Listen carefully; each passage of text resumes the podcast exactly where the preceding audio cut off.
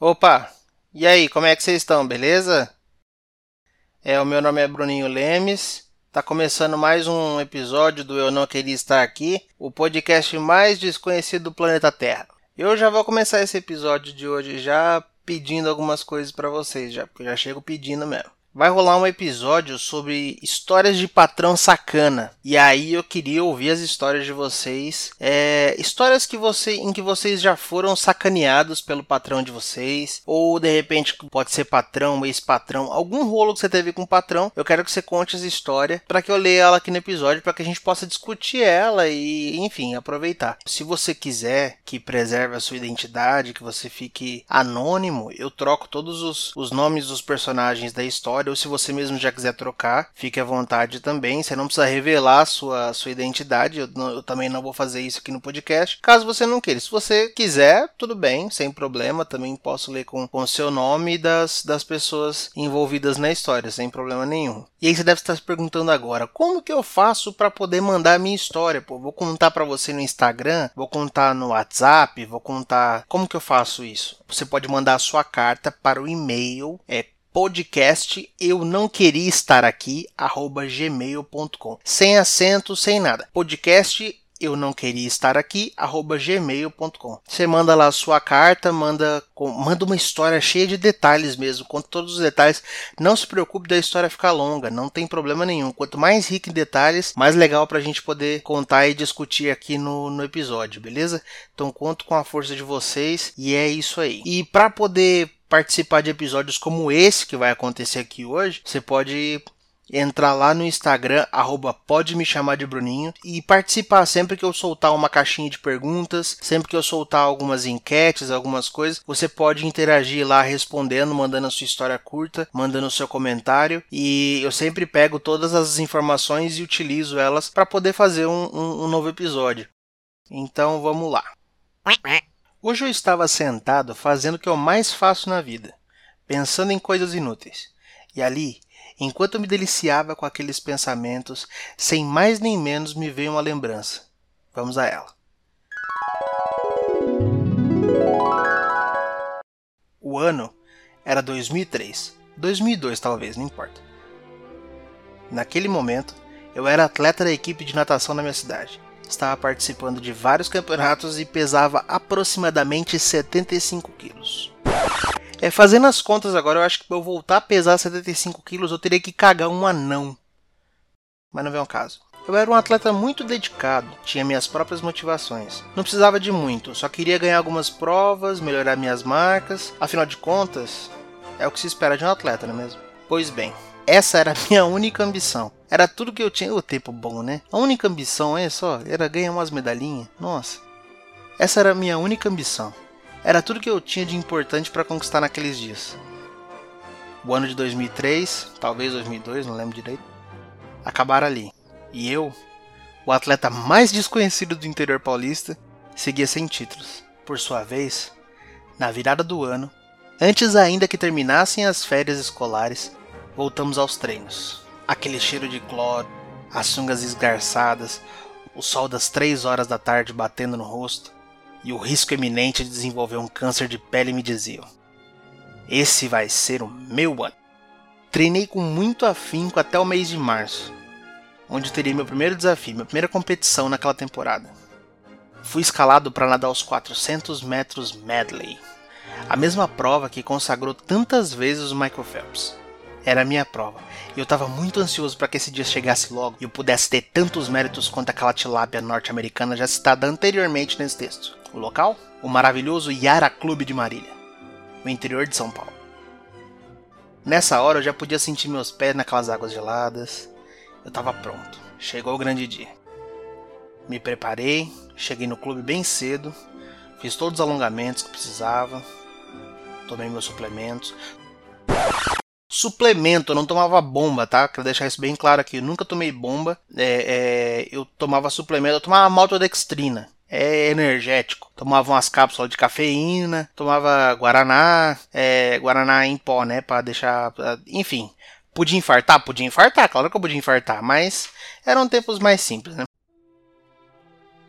tomei meus suplementos, me aqueci na piscina ao lado e fui até o balizamento. O balizamento, deixa eu explicar para vocês porque é um nome meio estranho, talvez as pessoas não conheçam. Balizamento é onde ficam os atletas antes deles nadarem a prova. É, é, nas Olimpíadas é muito mais chique, é uma sala assim, toda equipada e tal. Na, nas competições que a gente participava aqui no interior era mais simples, era tipo o cercadinho do Bolsonaro lá, que ele vai falar pros garos dele. Enfim, a gente ficava no cercadinho até esperar a hora de dar a nossa prova. Fui até o balizamento para esperar minha vez de brilhar. Eu tava convicto tudo correria bem, pois eu tinha treinado muito, eu merecia aquilo. Fomos chamados, eu mais sete atletas entrando no recinto da piscina, todos concorrentes, com a mesma vontade, a vontade de nos degladiar, abraçada abraçada, em busca de uma medalha. Silêncio no clube. Eu ouço o apito, subo no bloco, Em suas marcas, caí na água, mas eu caí na hora errada. Eu queimei a largada da minha melhor prova. Isso nunca tinha acontecido comigo em nenhuma competição que eu disputei. Eu nunca tinha queimado uma prova. E agora? Eu perguntei pro árbitro que me olhava com um sorrisinho cínico no canto da boca. Ele falou: agora vai lá no vestiário e toma um banho. Que filho da puta. O sonho acabou naquela manhã de sábado. A tristeza tomou conta, mas não por muito tempo. À tarde, eu teria mais duas provas. Eu falo que a tristeza não tomou conta por muito tempo, na verdade, porque eu tinha duas provas para nadar à tarde, mas não, não era isso não. Na verdade, a tristeza não durou muito tempo porque depois a gente ia almoçar. E o almoço no Clube era bom pra cacete. E aí eu tava felizão, ia comer de graça, né? Então já tava, tava animado já pra, esperando a hora do almoço. Foi isso que me animou, não foi nadar prova à tarde, não. Eu queria saber de comer. A tristeza tomou conta, mas não por muito tempo. Afinal de contas, à tarde eu teria mais duas provas para nadar. Precisava estar inteiro, intacto. Descansado, eu me preparei para os 200 medley, minha segunda prova. Nadei e dei tudo de mim, mas a prova me rendeu apenas um quinto lugar. Já na final da tarde, com o sol se pondo, eu nadaria os 100 metros borboleta. A prova difícil. O cansaço já estava batendo já e o desânimo estava pesando nas costas. Eu já estava crente que aquela era uma competição a qual eu voltaria para casa sem nenhuma medalha. Mas bom, já que estamos aqui, vamos nadar. Pensei. Mesmo ritual. Após o balizamento, né, o cercadinho do Bolsonaro, entramos no recinto da piscina, silêncio no Yara Clube. Ouvi o apito, subi no bloco, em suas marcas. Pé! Por receio, devo até ter saído um, alguns centésimos atrasado. Passei a primeira parcial forte, virei na frente, isso me deu confiança. Na volta eu pensei, eu vou arregaçar. É hoje que eu se consagro.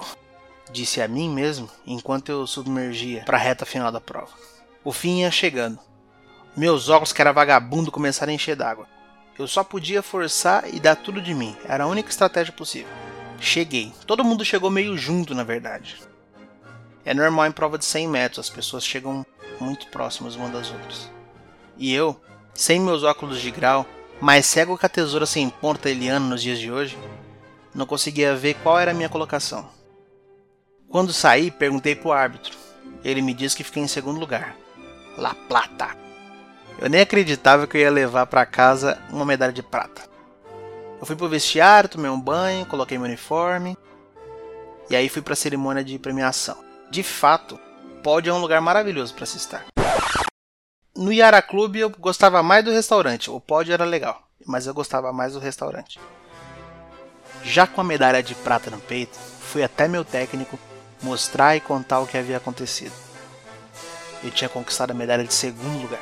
Cheguei com um sorriso de orelha a orelha ele amparou suas mãos no meu rosto. Assim, com as duas mãos segurando, ele deu um sorrisinho e me disse as seguintes palavras: É bom, mas o segundo colocado é sempre o primeiro perdedor.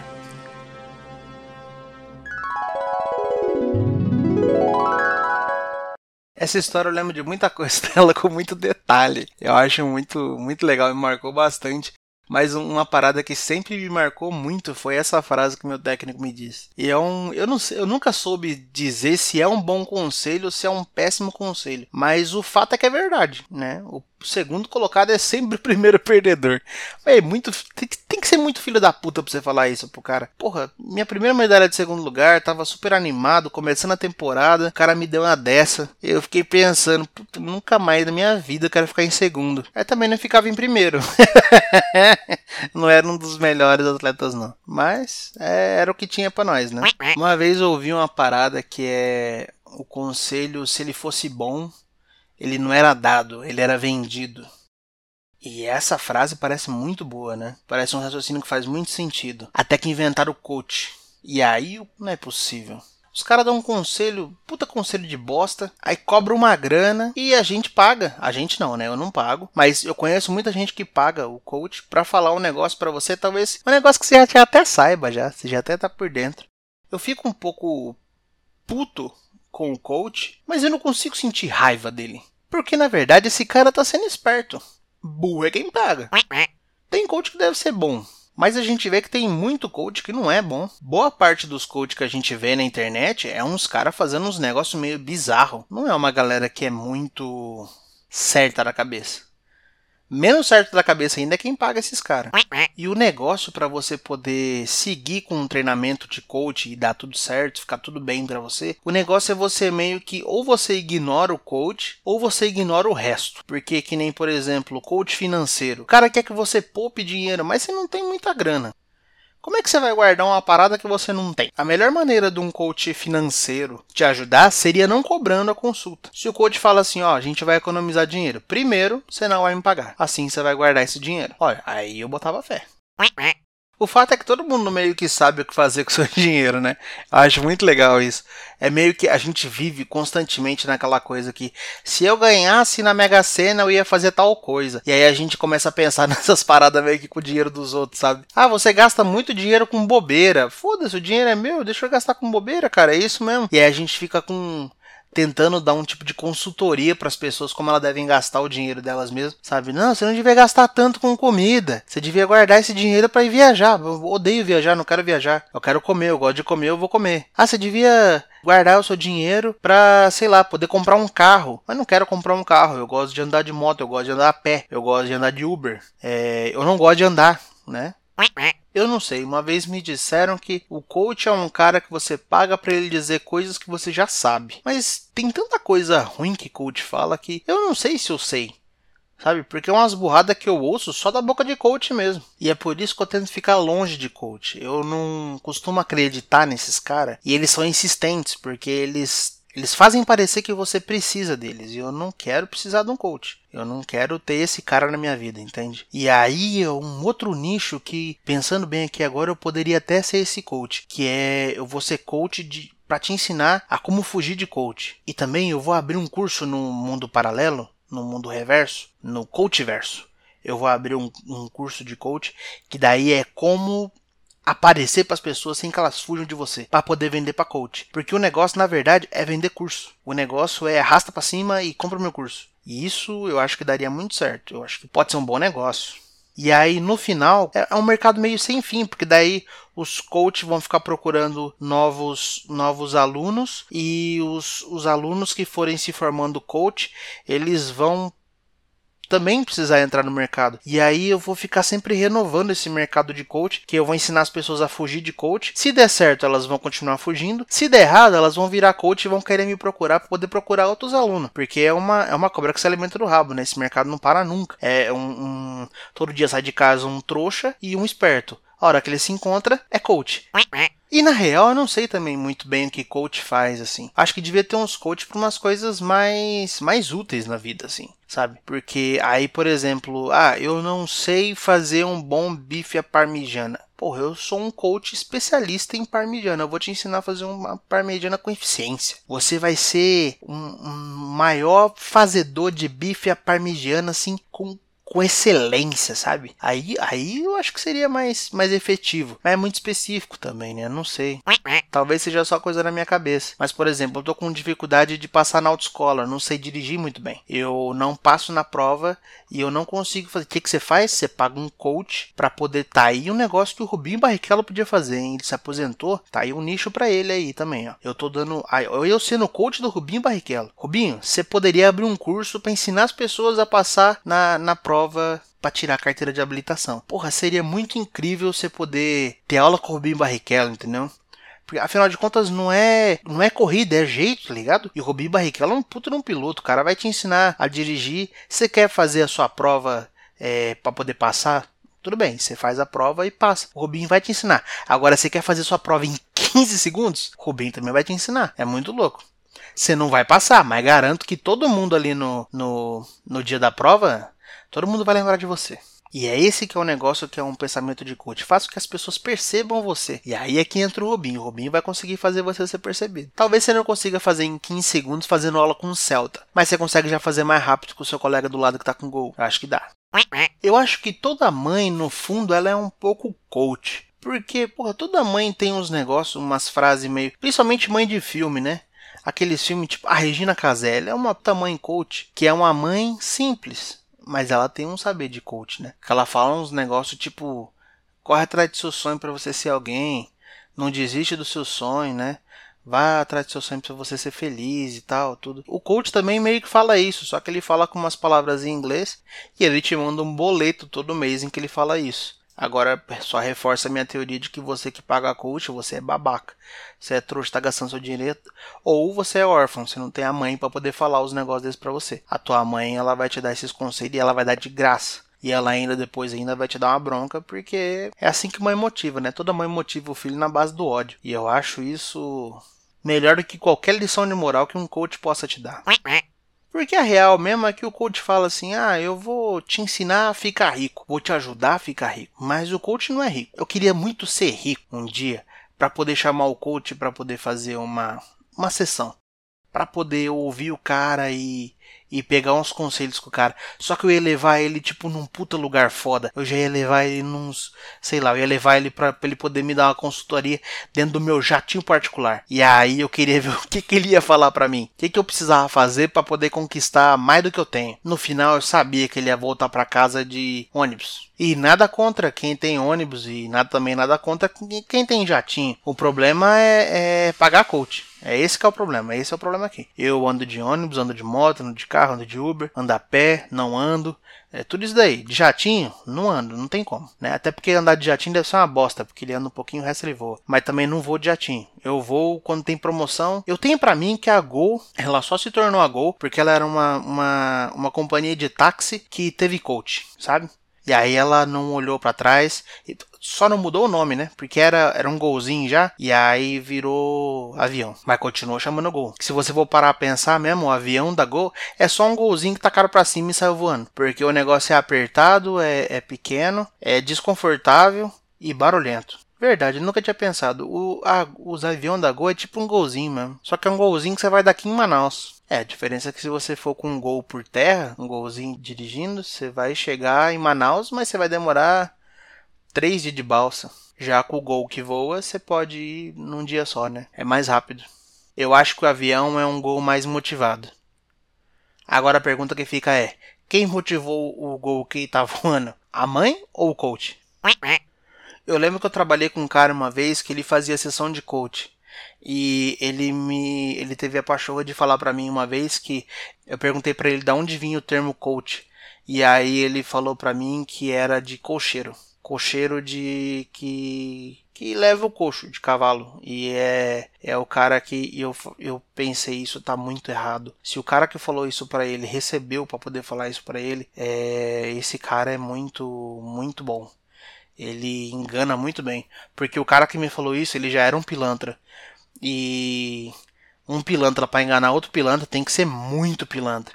E esse cara conseguiu enganar. Eu falei, nossa senhora, que pilantra. E aí não dá para saber quem é mais pilantra que o outro. Agora, eu não sei também se quem disse isso para ele foi realmente o coach ou se foi a mãe dele. Talvez porque é um negócio que uma mãe diria. Falar, ah, ah, negócio de coxa, de cavalo, de cocheiro. É isso daí mesmo. Ah, então tá bom. Eu acho que talvez pode ter sido a mãe dele que falou, ele tomou como verdade. Talvez o coach tenha até tentado desmentir, mas ninguém desmentiu a mãe. Nossa, a mãe falou é verdade. As mães estão pautando o jogo de stop até hoje no mundo. Você fala, mãe, fruta, é imbu ou umbu? Ela fala assim, é imbu com Y. É imbu com Y, foda-se. Ninguém vai questionar.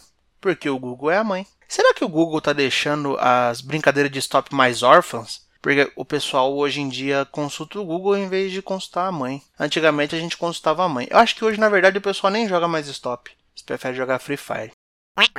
Eu acho legal que existe um estereótipo de coach. E todo cara que, que trabalha com coach, ele é muito parecido com o cara que vende Herbalife e vende Rinode, que é um cara muito motivado por nada.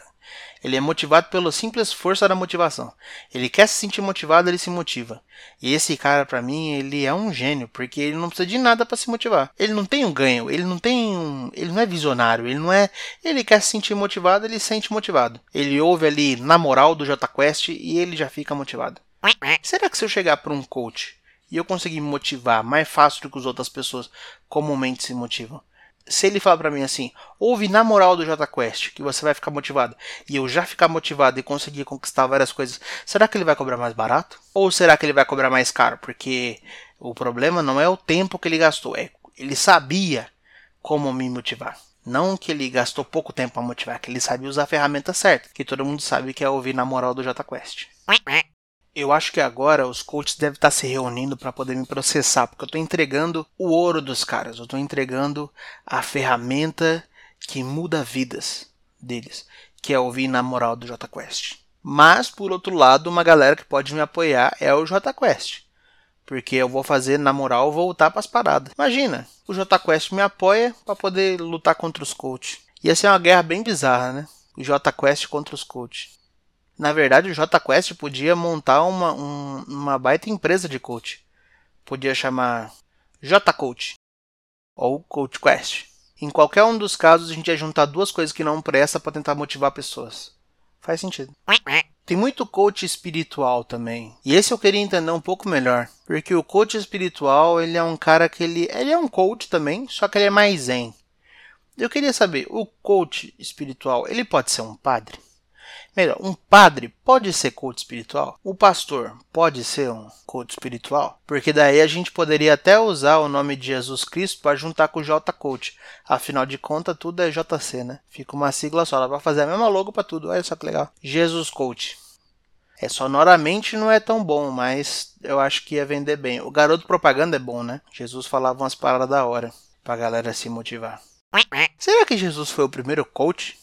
Eu acho que se Jesus foi o primeiro coach, mudaram muito a história do negócio. Porque hoje coach fala muito de, de acumular riquezas, né? Acumular bens e tal. Tudo é muito voltado para adquirir riqueza. E Jesus era muito de repartir as coisas. O o coach, no máximo que ele, que ele divide, que ele partilha, é idiotice, porque ele fala coisa idiota e aí ele partilha para todo mundo. Alguns partilham até de graça, outros cobram para partilhar. Jesus multiplicava peixe, multiplicava pão, coach multiplica mula, que também é um animal bíblico. Todo mundo sabe que Maria veio montada numa mula. Os tempos eram mais simples.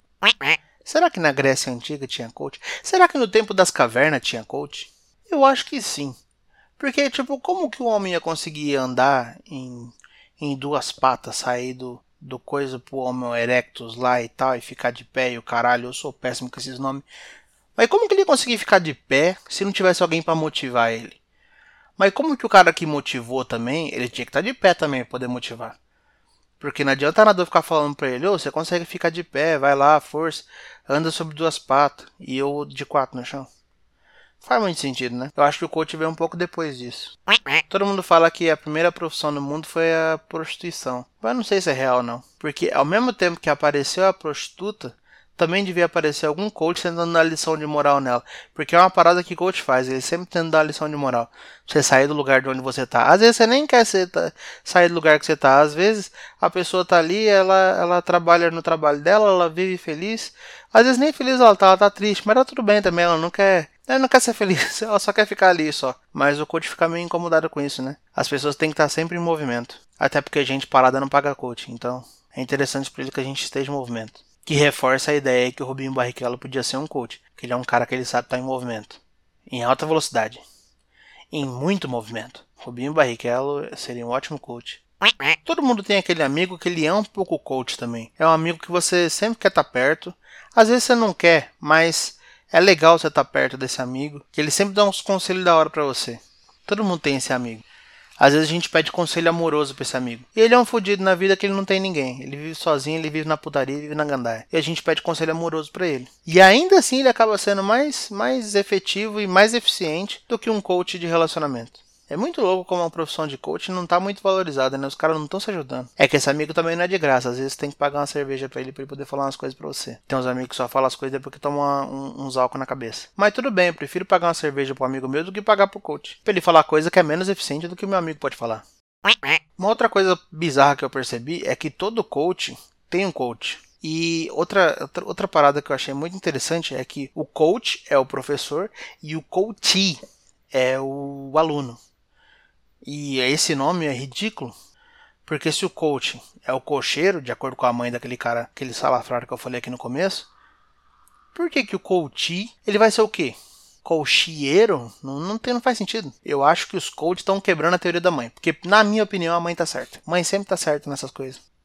Já perceberam que todo bêbado é um pouquinho coach? Ele sempre fala umas frases de impacto que se você tirar uma foto do bêbado, colocar em preto e branco e escrever a frase que ele falou do lado, ele consegue vender um curso rasta para cima e os carai. É, inclusive é uma ótima maneira de reabilitar os bêbados da rua. Antigamente, a gente tinha medo dos bêbados da rua, né? Hoje em dia é nós. Eu não que eu não bebo. Talvez me falte motivação para beber. Acho que eu vou procurar um coach de bebida.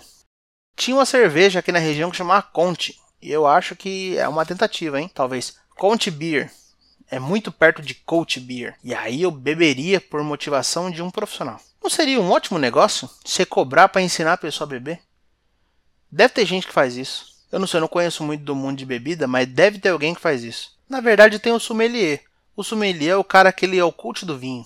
Ele sempre deixa o vinho parecer mais importante do que ele é. E ele faz a mesma coisa que o coach faz, que é usar umas palavras difíceis que não tem nada a ver para dar significado para umas coisas que não existem. Ele fala, por exemplo, que o vinho é aveludado. É líquido, cara. Como que é veludo? Não, esse vinho ele é frutado, é não sei o que lá, não sei o que lá. É vinho, caralho. Toma vinho. Qual é o sentido do vinho? Tomar vinho e ficar bêbado. Isso aí desde a época de Jesus, tanto que ele transformou a água em vinho. Eu acho que Jesus não era coach, mas ele já era já um, um sommelier. Transformou a água em vinho para deixar a galera bêbada. Ele sabia o que estava fazendo, não precisava ficar colocando valor onde não tem. Ele só, pessoal, vou dar vinho para vocês ficar bêbado. Todo mundo bebia, ficava bêbado e pecava.